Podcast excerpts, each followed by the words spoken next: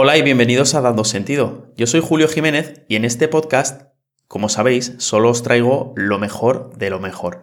Así que esta semana os voy a dar nada más y nada menos que la receta de la felicidad. Ahí queda eso.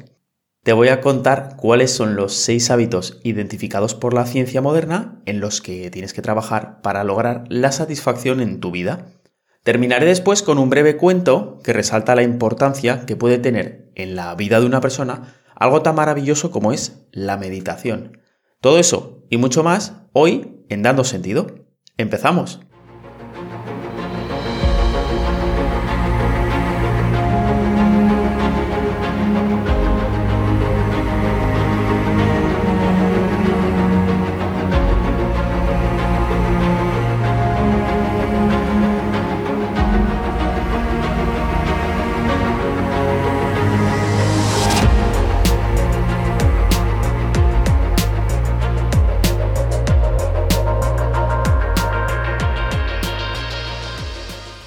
Todos queremos vivir vidas satisfactorias y con sentido, lograr la serenidad, sentirnos bien, ser resilientes, estar satisfechos, en definitiva, ser felices. Pero, ¿cómo hacemos esto? ¿Cómo logramos la felicidad? Y si hoy te dijera que puedo enseñarte un plan, un camino demostrado científicamente para lograr esa ansiada felicidad.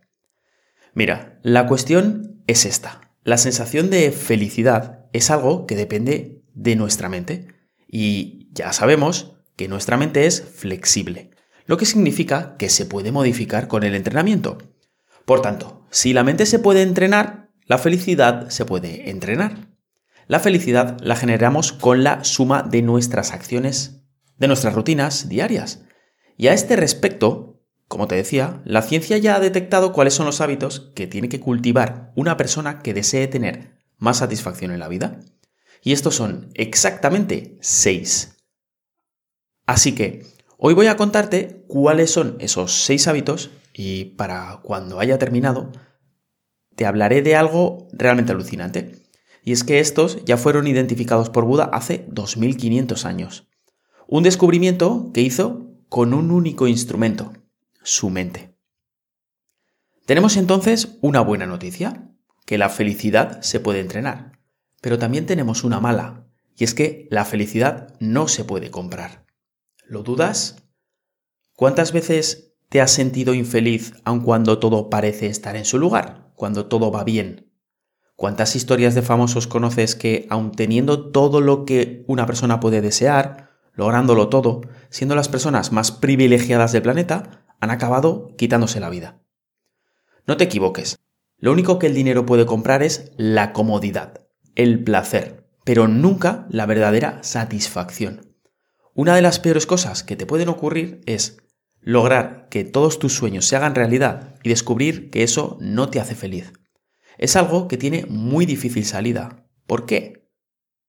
Porque, ¿qué te queda por hacer entonces? Hay muchas personas cuyos problemas comienzan cuando descubren que la fama y la adulación, el poder, la riqueza y los objetos caros no llenan realmente el vacío que tienen dentro. La frustración que llega entonces es para algunos intolerable. ¿Te descubro algo si te digo que la felicidad no está en el exterior? Lo dudo. Estamos cansados de oír este mensaje. Y sin embargo, parece que por algún motivo no nos llega no parece que tengamos esta idea integrada. Y esto es porque vivimos actualmente en una sociedad que está orientada hacia la idea de la felicidad externa, en lugar de la satisfacción interna. Tenemos industrias enteras dedicadas a vendernos la idea de que si logramos o tenemos aquello que nos falta, eso que estas mismas industrias nos venden, podremos por fin sentirnos satisfechos. En resumen, nos aseguran que la felicidad se puede comprar. Y como digo, esta es la peor de las mentiras. La felicidad es mucho menos conseguir siempre lo que se quiere y mucho más estar contento con lo que se tiene. Así que, ¿cómo podemos cultivar un sentido de satisfacción con la vida en general sin que importen las circunstancias? Gracias a los avances en la neurociencia moderna, hoy sabemos que el cerebro es un órgano neuroplástico, lo que significa que se puede modificar mediante el entrenamiento. La estructura del cerebro va cambiando a lo largo de nuestra vida. Es un órgano adaptable. Si entrenamos un hábito a menudo, el camino neuronal que utilizamos para realizar las acciones asociadas con el hábito se va haciendo más transitable a medida que repetimos esas mismas acciones. Esto hace que las siguientes veces sea más fácil ejecutar ese mismo movimiento físico o mental. Si tú cultivas tu compasión hacia los demás, quizá con prácticas meditativas como la meditación tipo meta, al principio lo sientes muy forzado. Pero a medida que pasan los días y las horas de práctica, tu amor incondicional hacia los demás se hace mayor, más fácil de acceder. Esto es algo que yo he visto en mi propia experiencia. En cierto modo, el dicho que dice que hagas como si lo fueras hasta que lo seas es totalmente cierto. Y en este sentido, hace unos años, el Center for Greater Good de la Universidad de Berkeley presentó los seis hábitos básicos que podemos cultivar para llegar a ser más felices. Y en este caso hablamos de cultivar, pues todos ellos son puntos en los que podemos mejorar. Se trata de plantar la semilla y, mediante la repetición, ir regándola hasta que tengamos un bonito jardín. Toma nota porque paso a contarte ahora estos seis hábitos. El primero sería la atención. Y es que si no prestas atención a lo que estás haciendo, te estás perdiendo tu propia vida. Solo tenemos el presente. Es el único momento en el que podemos estar. Cada vez que tu atención está perdida en el pasado o en el futuro, no estás aquí. Estás distraído. Hay una especie de resistencia. Los recuerdos del pasado son pensamientos en el presente. Las fantasías del futuro son pensamientos en el presente. Has de vivir en el ahora. Y esto es algo que haces entrenando la atención. Esto lo puedes hacer aprendiendo mindfulness. Y este es el primero de todos los hábitos porque la atención es una base imprescindible para los otros cinco. El siguiente hábito sería cuidarse cuidar nuestro cuerpo y nuestra mente. No te descubro nada si te digo que es imprescindible hacer deporte a menudo y tener una alimentación correcta para estar sano. Además, aquí habría que incluir el cuidado mental y esto incluye la lectura, la filosofía, la meditación, el yoga o prestar atención al cuerpo. Estar al aire libre, salir a la naturaleza de vez en cuando y tomar el sol deberían también estar incluidos aquí. El tercer hábito sería la amabilidad. Ser amable es algo placentero. Algo que a lo mejor no sabías es que ser amable estimula las mismas zonas del cerebro que la comida y el sexo. Esto se practica mediante el altruismo, la ayuda desinteresada, o siendo generosos, siendo tranquilos en nuestra manera de comportarnos. Examina cómo te sientes cuando dejas tu asiento a una persona mayor en el transporte público, o a lo mejor cuando sostienes la puerta a alguien. Me atrevería a decir que vas a encontrar esto como algo agradable. Así que no hay motivos para no ser amables. El cuarto hábito sería agradecer. Y este se deriva directamente del anterior. Si agradeces y vas por la vida celebrando lo que ya tienes, estás entrenando el cerebro a sentirse más feliz con las cosas como son. Esto es evidente. Una práctica que te recomiendo y que yo hago todas las noches es, antes de acostarme, apuntar mentalmente o en un diario tres cosas que me han sucedido en el día por las que estoy agradecido. Pruébalo, no es nada difícil. Si piensas lo suficiente, al final siempre las acabas encontrando. El siguiente sería no quejarse. Y aquí, te lo digo claro, elimina totalmente la queja de tu vida. Haz amor fati, como dicen los estoicos, ama lo que ocurre. Aquí se trata de una elección. ¿Qué quiero? ¿Quejarme porque estoy en mi derecho y a lo mejor tengo razón? ¿O ser feliz? No significa que no tengas que reclamar lo que es tuyo, pero se pueden reclamar las cosas desde una posición de tranquilidad, de manera eficaz y sin sufrir. En este punto además podríamos incluir el perdonar y el perdonarnos. ya que dejar atrás los rencores siempre nos hace sentir mejor. La vida es muy corta para estar siempre enfadado. Y el sexto y último es cuidar las relaciones interpersonales. Y es que somos animales sociales, como dirían los estoicos. Tenemos que dedicar tiempo a pasar este tiempo con otras personas. No podemos vivir aislados. Tenemos que estar con las personas que queremos, ya sean nuestros familiares, nuestros amigos o nuestros compañeros de trabajo. Estar en sociedad, confraternizar, está demostrado que mejora nuestra salud mental. Y si por algún motivo te has quedado descolgado, como me pasó a mí, te doy un consejo. Apúntate a algo, lo que sea. Es lo que hice yo. Comienza a hacer actividades en tu tiempo libre. Tenis, teatro, un club de filosofía, jiu-jitsu, guitarra. Haz algo donde tengas que interactuar con otras personas. Los amigos a partir de ahí vendrán solos. Estos serían entonces los seis hábitos. Atención, cuidarse, amabilidad, agradecer, no quejarse y cuidar las relaciones. Y ahora te voy a hablar de los que el budismo llama los cuatro inconmensurables.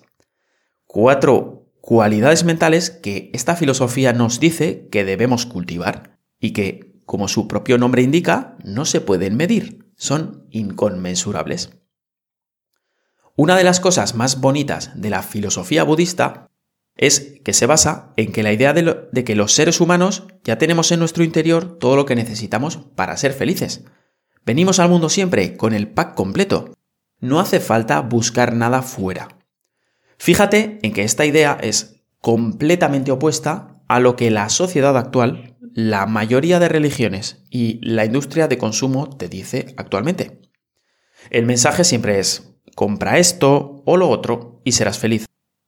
Buda afirmaba que cultivando estas cuatro cualidades de la mente excelente, evitamos la aparición de la avaricia, el odio y la ignorancia, que son, en última instancia, los motivos de la infelicidad, o los también llamados tres venenos de la mente. Así que, según los budistas, los cuatro inconmensurables son, primero, la benevolencia, que es simplemente el deseo de que otra persona sea feliz. Es exactamente lo contrario al odio o el deseo de que otra persona sufra. Ser amable, ser generoso, ayudar a los demás, ser capaz de renunciar a lo que nos pertenece por ayudar a alguien, es motivo y causa de felicidad. Y es que te haría una pregunta. ¿Alguna vez has conocido a alguien que sea generoso y que no sea feliz? El segundo sería la compasión, que es el deseo de aliviar el sufrimiento de otro. Lo contrario sería la crueldad. Es querer detener el sufrimiento de alguien, pero no desde un punto de vista de superioridad o conmiseración, sino desde la empatía, poniéndonos en el lugar del otro y comprendiendo que mañana podríamos ser nosotros los que necesitamos esa misma ayuda. El tercero sería la alegría compartida. Y esto es la alegría y el disfrute por los logros de los demás. Lo contrario, en este caso serían los celos o la envidia. La alegría, por otro, es fácil sentirla por personas cercanas, pero se va haciendo más difícil a medida que nos alejamos de nuestro círculo familiar o de amistades. Y es ahí donde debe ir centrada nuestra práctica. Y el cuarto sería la ecuanimidad. Ecuanimidad es saber mantener una actitud imparcial ante los vaivenes de la vida. Saber mantenerse ecuánime y sereno. Es tener equilibrio emocional y saber cuándo suspender los juicios. Por supuesto, esto es algo que se entrena con la práctica de la meditación. Date cuenta de lo que tienen en común estos cuatro estados. Y es que los cuatro ponen el foco de nuestra atención en los otros, alejándolo de nosotros mismos. Esos estados son muy difíciles de poner en práctica por personas que tienen mucho ego. Y es que, en última instancia, el budismo, el estoicismo y muchas otras filosofías tratan de una disminución progresiva del ego como causa de la felicidad. Fíjate cómo se relacionan estas dos listas ahora los seis hábitos identificados por la ciencia y los cuatro inconmensurables. Prestar atención es lo mismo que cultivar ecuanimidad. Cuidarnos y cuidar a los seres queridos conlleva benevolencia y alegría compartida. La amabilidad, agradecer y no quejarse son ejercicios de compasión. Como ves, es muy sorprendente entonces que una persona, Buda, sin nada más que su mente, fuera capaz de darse cuenta de todo esto. ¿No te parece alucinante? Date cuenta que todos estos hábitos están siempre disponibles. Y algo más. Todos ellos son gratis. Así que, ahora que los conoces, no tienes excusa para no comenzar a practicarlos. Toma nota de ellos y establece prácticas diarias para ir cultivando poco a poco una mente sana y feliz. Hoy os quiero compartir un breve cuento que escribí hace un tiempo. Y este está inspirado en una historia que escuché a Jack Cornfield. Jack es un ex monje budista formado en la tradición Vipassana en Tailandia y es uno de mis maestros y autores budistas favoritos. Es, de hecho, uno de los mayores responsables de que en Occidente conozcamos la tradición meditativa del vipassana o mindfulness. Si todavía no habéis leído ninguno de sus libros o hecho ninguna de sus meditaciones guiadas, os recomiendo que lo busquéis porque merece la pena. Creo que el cuento recoge bien la esencia del por qué es importante aprender meditación. Y es que ilustra uno de mil posibles momentos diarios donde esta habilidad puede ser clave para mejorar nuestra respuesta a los eventos externos, ayudándonos a visualizar mejor nuestro diálogo interno, así como tomar conciencia de nuestra relación con nosotros mismos y con los demás. Así que espero que os guste. Se titula Caminará lento y dice, un hombre, sobre los cincuenta y muchos, con aspecto de cansado, está haciendo fila para pagar en la caja del supermercado. Es militar retirado, amante del orden y de las cosas bien hechas. Conocido en casa por su mal pronto, últimamente comienza a estar algo abrumado por la cantidad de tiempo libre que su prejubilación le está dejando. Este exceso de tiempo le produce una inquietud que ha comenzado a afectar la relación con sus seres queridos en casa. Por eso, hace unas semanas comenzó un curso de mindfulness para la reducción de estrés. Fue un regalo de su hija. Aunque el mindfulness es lo último que le pasa en este momento por la cabeza, como claramente refleja su cara. Hoy no ha tenido su mejor día. Ha tenido que recorrer media ciudad para trámites relacionados con su prejubilación y es tarde no tiene ningún interés en estar en este momento haciendo cola en este supermercado. Nunca ha sido una persona paciente y además ahora se siente agotado y hambriento. Solo quiere llegar a casa para quitarse los zapatos y desconectar. Perdido en sus pensamientos, de repente se percata de que lleva un rato sin avanzar en la cola. Levanta la mirada y ve como delante de él una mujer mayor con un bebé en brazos está charlando con la cajera. La empleada está haciendo carantoñas al bebé. Él, impaciente, pasa el peso de un pie a otro. Comienza a ponerse nervioso y su habitual mal humor va tomando las riendas de su comportamiento rápidamente. Nota un calor subirle por el cuello hasta las mejillas y las orejas. Vuelve a cambiar el peso de pierna. Se rasca la mejilla enérgicamente. Pensamientos iracundos empiezan entonces a pasarle por la cabeza. Pensamientos como, esto es indignante, lo que me faltaba hoy. Todos en la fila tenemos prisa y ganas de llegar a casa. A esta mujer le pagan por trabajar. Menuda falta de respeto hacia los demás. Qué poca consideración. Y además es extranjera. A lo mejor en su país eso es un comportamiento normal, pero aquí no, aquí tenemos prisa. Lo que tendría que hacer es pasar los productos con rapidez y callarse. Es que siempre igual con esta gente. Entonces, en ese preciso momento, algo le hace detenerse. Súbitamente, recuerda su curso en mindfulness y parece que otra posibilidad se abre ante él. Decide dar una oportunidad a su reciente entrenamiento en meditación y comienza a enfocarse en el momento presente. ¿Por qué no? Se supone que es para eso, y además es para lo que está yendo a esas malditas clases. Es para lo que está pasando horas en un cojín observando su respiración. O haciendo meditaciones de pie caminando lento. Empieza sintiendo el peso de su cuerpo al estar de pie, ahí mismo, casi sin esfuerzo.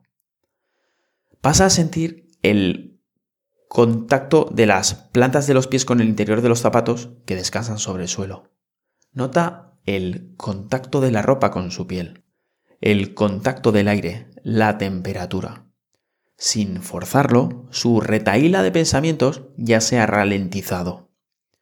Sin cerrar los ojos, pero manteniendo la vista algo relajada, ahora pasa a sentir la respiración entrar y salir por sus orificios nasales. Fría al inspirar, tibia al expirar. Una vez, dos, tres. De repente es más fácil sentir la ira que se estaba formando en su cuerpo como algo más impersonal. Percibirla como lo que realmente es, una emoción que no responde a ningún control, un patrón distintivo de energía, una imagen abstracta que está impresa en su cuerpo. Así que la abraza por un tiempo. Se obliga a sentirla lo más cerca que puede. Respira en cierto modo a través de ella. Solo han pasado dos minutos, pero él ha sentido el tiempo pasar muy despacio. Los pensamientos, con muchos de los cuales no se siente ya identificado, se han perdido. Las nubes han pasado. Hace una respiración profunda. Se siente sorprendentemente aliviado y algo avergonzado por toda esa retaíla de odio que ha pasado por su mente. Se da cuenta en ese momento de que el bebé está mirándolo por encima del hombro de la mujer mayor. El bebé sonríe. Al hombre le invaden entonces recuerdos de su hija, cuando era recién nacida, hace ya tantos años. Y una punzada de nostalgia se clava en su mente. Recuerda momentos que nunca volverán, así que devuelve la sonrisa al pequeño. La mujer con el bebé paga y se marchan. Y ahora es su turno.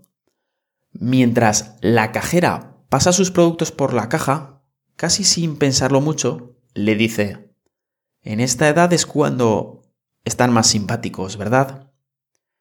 Como saliendo de su ensimismamiento, la cajera le mira, mientras esboza una sonrisa que tiene un punto de tristeza. Y contesta, ¿a qué es guapo? Es mi hijo. Ah, vaya, le contesta sorprendido el hombre. Nunca lo hubiera adivinado. Es una monada añade rascándose la cabeza, algo estupefacto ahora. Gracias, responde la mujer.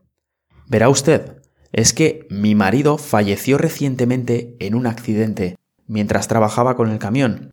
Ahora estoy yo sola y, como mantengo dos trabajos, no puedo ocuparme de él.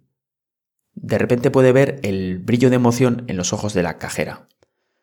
La mujer que lo traía continúa ella. Era mi madre, lo trae un par de veces al día para que yo pueda verle.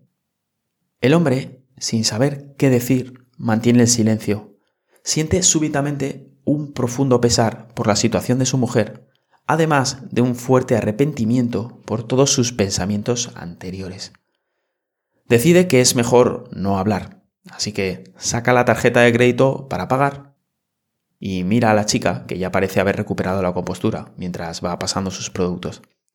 Piensa en cuántas veces vemos a las personas como objetos para un fin. Qué rápidos somos en juzgar, sin ver las historias que hay detrás. Historias de gente valiente y trabajadora, gente con sueños y esperanzas, seres humanos que solo quieren lo mejor para los suyos. Y, embargado por una compasión repentina, paga, se despide educadamente y se marcha. Decide que, antes de subir a casa, Hoy dará un largo paseo. Caminará lento. Y hasta aquí el programa de hoy. Me despido en este episodio con una frase. Y esta semana es... En todas las cosas, excepto en el amor, empieza siempre con una estrategia de salida. Prepárate para el final. En casi todo es más fácil entrar que salir. Muchas gracias por verme Muchas gracias por escucharme. Nos vemos la semana que viene. Cuídate. Un abrazo.